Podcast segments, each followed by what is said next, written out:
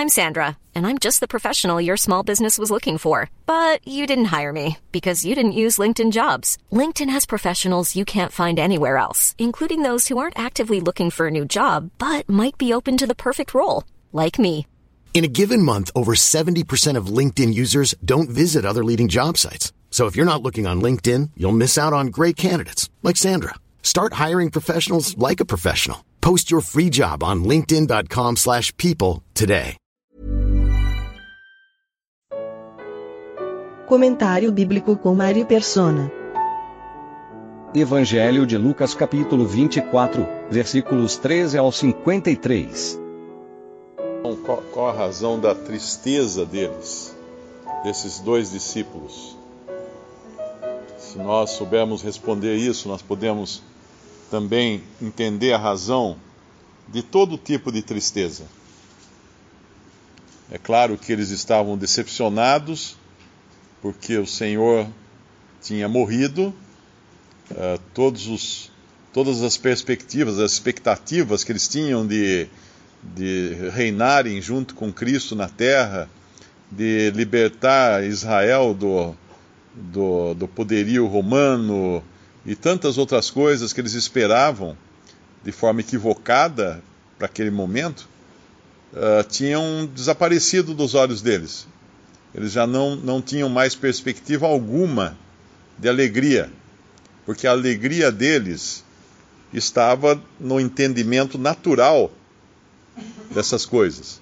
Então o Senhor pergunta no versículo no versículo 17, ele lhes disse: Que palavras são essas que caminhando trocais entre vós, e por que estáis tristes? E o Senhor vai responder a cura para a tristeza um, um, pouco adiante,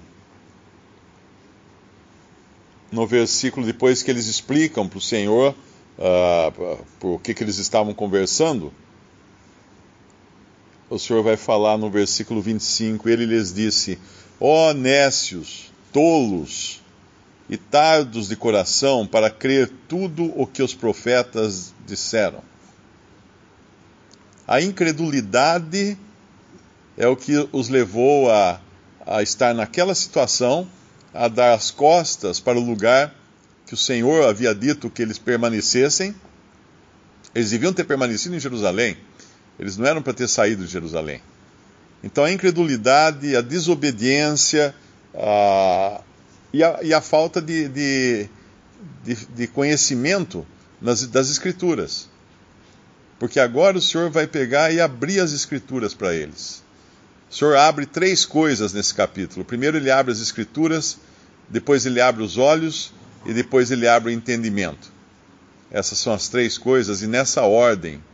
Ah, não existe uh, um processo de se, de se conhecer mais de Cristo sem passar por esta ordem. Primeiro, abrir as Escrituras, segundo, abrir os olhos e aí sim abrir o entendimento. E o Senhor abre as Escrituras para eles começando desde o Antigo Testamento, tudo no versículo, quando ele fala assim, uh, quando ele fala assim no versículo 25, ele lhes disse, nécios e tardos de coração, para crer tudo os, o que os profetas disseram. E depois ele vai, começando por Moisés, no versículo 27, e por todos os profetas, explicava-lhes o que dele se achava em todas as Escrituras. Então ele pega de, de capa a capa do Antigo Testamento, e explica para eles, e abre as Escrituras para eles. Não existe uma maneira de conhecer a Cristo sem as Escrituras. A, a fé cristã, ela está em pé com as Escrituras ou ela cai sem as Escrituras. Hoje nós vivemos numa época de muito ceticismo, inclusive nos círculos cristãos, onde as pessoas dizem: ah, mas isso aqui é, era para o tempo lá de, de Moisés, por exemplo. Ou isso aqui é pro, era para o tempo de Paulo. Ah, isso aqui não, não vale para hoje. Ah, não é assim, não é politicamente correto agir assim. E aí vai. Então, as escrituras que, que são aquelas que Deus deu para revelar a sua vontade e revelar a pessoa de Cristo, são deixadas de lado e trocadas por humanismo, por filosofia, por pedagogia, por uma série de coisas humanas e acaba a fé cristã acaba sendo apenas mais uma disciplina nas escolas, sem qualquer poder de transformar e de mudar e de salvar, principalmente. Então ele abre as Escrituras e elas na íntegra. A gente escuta, geralmente espírita fala isso, né? Ele fala assim: Ah, eu só acredito no que Jesus falou. Aí você tenta ir lá para Moisés, não, não, eu só acredito no que Jesus falou. Mas o Senhor Jesus falou que se não crê em Moisés, não pode crer nele. Ele fala isso no, no Evangelho de João para os fariseus: se vós não credes em Moisés, como crereis nas, minha, nas minhas palavras? É impossível crer em Cristo sem crer no Antigo Testamento também, sem reconhecer tudo como sendo a palavra de Deus. E aí então, uh, um outro detalhe inter interessante é que quando eles, eles chegam à aldeia, no versículo 28, para onde iam, ele fez como quem ia para mais longe. Eu, isso, isso aqui eu creio que é como se fosse um teste para saber até onde as Escrituras tinham realmente tocado o seu coração. Porque quando as Escrituras são abertas para nós, e aqui todo mundo sabe disso, as Escrituras, quando não são abertas, existe um desejo de ficar com Cristo, de ficar com Jesus, de tê-lo por perto, de, de, de, estar junto a Ele. E esse é, um, é uma, essa é uma das consequências de, de as Escrituras serem abertas na nossa vida, na nossa na nossa percepção. E é por isso que não é o Senhor quem fala, eu vou ficar com vocês. Pelo menos aqui não é. No versículo, no versículo 29, diz: Eles o constrangeram, dizendo: Fica conosco, porque já é tarde e já declinou o dia. Existe um hino belíssimo que eu acho que eu tinha um disco de um cantor daqueles mais tradicionais e ele cantava, justamente falava disso: fica, com, fica conosco, Senhor, já é, agora é tarde. É um, esse é o desejo do coração de uma pessoa realmente convertida a Cristo. Fica conosco, Senhor, fica comigo, Senhor. É, quando fala em Apocalipse capítulo 3, uh, é, que o Senhor está à porta e bate, e se alguém ouvir a sua voz e abrir a porta, ele entra para cear com essa pessoa. Aquilo não é evangelismo, a gente sabe, né? Mas é comunhão. É abrir a porta para comunhão com o Senhor. O Senhor quer comunhão. Quando ele, quando ele se encontrou um pouco antes com os discípulos para celebrar a Páscoa, ele falou assim: Eu desejei muito celebrar essa Páscoa com, convosco. Ele queria muito. E aqui os discípulos agora querem muito que ele fique. E quando eles insistem, ele fica, e aconteceu que, estando com eles à mesa, no versículo 30, tomando o pão, o abençoou, partiu e lhe deu. Abriram-se-lhe então os olhos e o conheceram. Ah, essa é a segunda abertura aqui. Primeiro abriu as escrituras para eles, agora abre os olhos. É só depois de termos aberto as escrituras, Deus nos abriu as escrituras, o Senhor nos abriu as escrituras, os nossos olhos são abertos para enxergá-lo Enxergá-lo onde? Nas Escrituras, em tudo aquilo que ele próprio falou, eles viram. Obviamente, eles viram ele também aqui, presente, né? É, em, em, carne e ossos na frente deles, mas quando, quando os nossos olhos são abertos, nós vemos Jesus nas Escrituras. Nós olhamos para Moisés e vemos quem? Moisés? Não, vemos Jesus. Olhamos para Adão, vemos a quem? Adão? Não, vemos Jesus, de quem saiu do lado a sua, a sua esposa, uh, Eva, e no nosso caso em figura a igreja, olhamos para Davi, vemos quem? Vemos Jesus. Vemos esse homem em todos esses homens das Escrituras, até que vemos ele claramente aí na, no, nos evangelhos. Mas aí, quando ele abre os olhos deles e eles o conheceram, ou o reconheceram, talvez seja a maneira de entender isso aqui, ele desapareceu-lhes. Mas espera um pouquinho. Uh, que graça tinha então, em assim que eles tiveram os olhos abertos, o Senhor desaparece? Porque eles não precisavam mais do Senhor na frente deles. Assim como nós não precisamos do Senhor na nossa frente, fisicamente e visivelmente, pelos últimos dois mil anos. Porque é por fé. É por fé que o, que o, o crente em Cristo vive por fé. Ele olha para Cristo com os olhos da fé. não o conhecemos mais segundo a carne. Olhamos agora, como fala em Hebreus, né? Vemos o Senhor, mas não, não mais com os olhos da carne. Vemos o Senhor exaltado e ele desaparece deles. E por isso que depois ele, ele, ele chama até atenção né, no, de Tomé, que precisava ver para crer. Mas essa não é a fé cristã saudável, genuína. É crer, é crer e crer. E aí ele vai volta lá com eles, volta para Jerusalém, o lugar que eles, de onde eles nunca deviam ter saído, porque o Senhor disse que era lá que ele ia encontrar-se com eles. E quando o Senhor fala do lugar, isso é muito importante nós entendermos que o Senhor tem um lugar. Hoje não é mais Jerusalém, não é um lugar físico, mas é um lugar.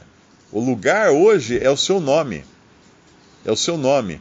Então eles fazem esse, esse processo de, de ter os seus, as, as escrituras abertas, os olhos abertos, mas falta uma coisa para ser uma coisa para ser aberta,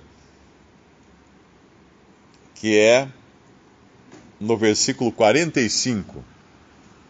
Então abriu-lhes o entendimento para compreenderem as Escrituras. Olha que interessante o processo pelo qual eles passam. Por isso que o incrédulo não entende as Escrituras de maneira alguma. E um professo também não vai entender. E por isso que é um grande privilégio também quando nós voltamos ao lugar que o Senhor indicou para colocar o seu nome, ao lugar com quem, onde ele marcou o encontro conosco. Que lugar ele marcou o encontro conosco? Aquela casa que, que o, o homem com o cântaro indicou para os discípulos lá na, na celebração da Páscoa. Uh, o lugar onde o seu nome está. E aí, quando chegamos nesse lugar, ele abre entendimento. Isso é muito bonito nós enxergarmos o paralelo dessas coisas com o conhecimento que agora temos de Cristo e da Sua palavra. Quando a gente viaja a uma cidade para fazer várias coisas e depois chega a hora de ir embora, uh, qual o último lugar que a gente passa?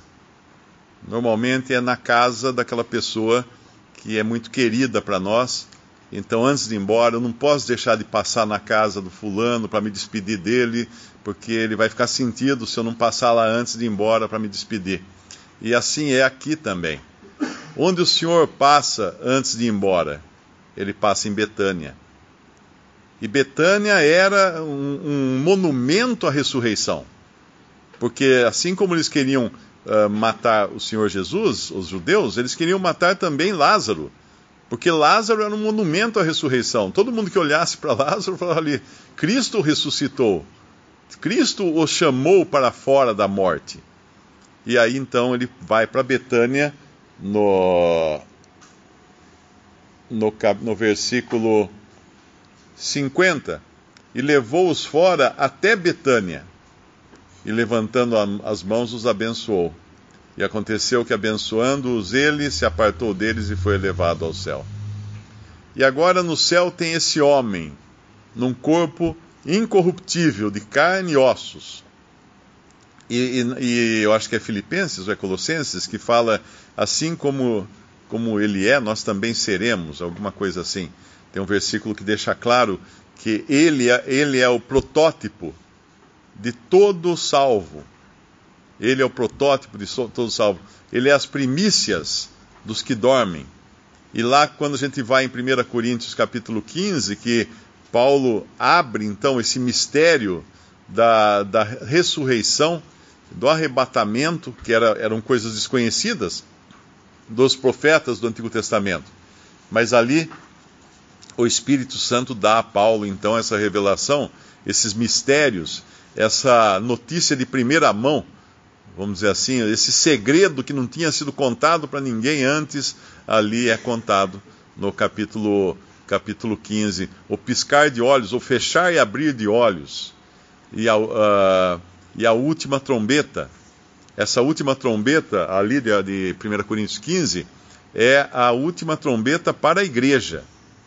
Porque depois haverá uma, última trombeta, que não é chamada de última, mas é uma trombeta para o mundo, que é, é aquela que é tocada uh, pelo sétimo anjo lá em Apocalipse, e quando fala que o, o reino do mundo é do Senhor Jesus Cristo. Porque aí ele vem então e estabelecerá o seu reino, tomará posse daquilo que lhe pertence. Então, em 1 Coríntios 15, a última trombeta do, da igreja na terra, para ser levada para o céu. E Apocalipse é a sétima trombeta, não fala que é a última, lá não diz que é a última, mas para Cristo tomar posse do seu reino na terra, que não, não é a mesma coisa que o, o lugar do crente no céu. Mas interessante isso, que é a despedida se dá em Betânia. A se despedida se dá no, na casa daqueles que foram tão queridos a ele, tão caros a ele aqui na terra e que o recebiam sempre e formavam esse trio, né, que a gente já conhece de outras passagens, daquele que tem, está na companhia do Senhor porque está ressuscitado uh, e das duas mulheres, uma servindo o Senhor com com perfeição, depois de ter tomado uma reprimenda em outro momento, e de Maria, simbolizando a adoração e ocupação uh, aos pés do Senhor, aprendendo da boca dele.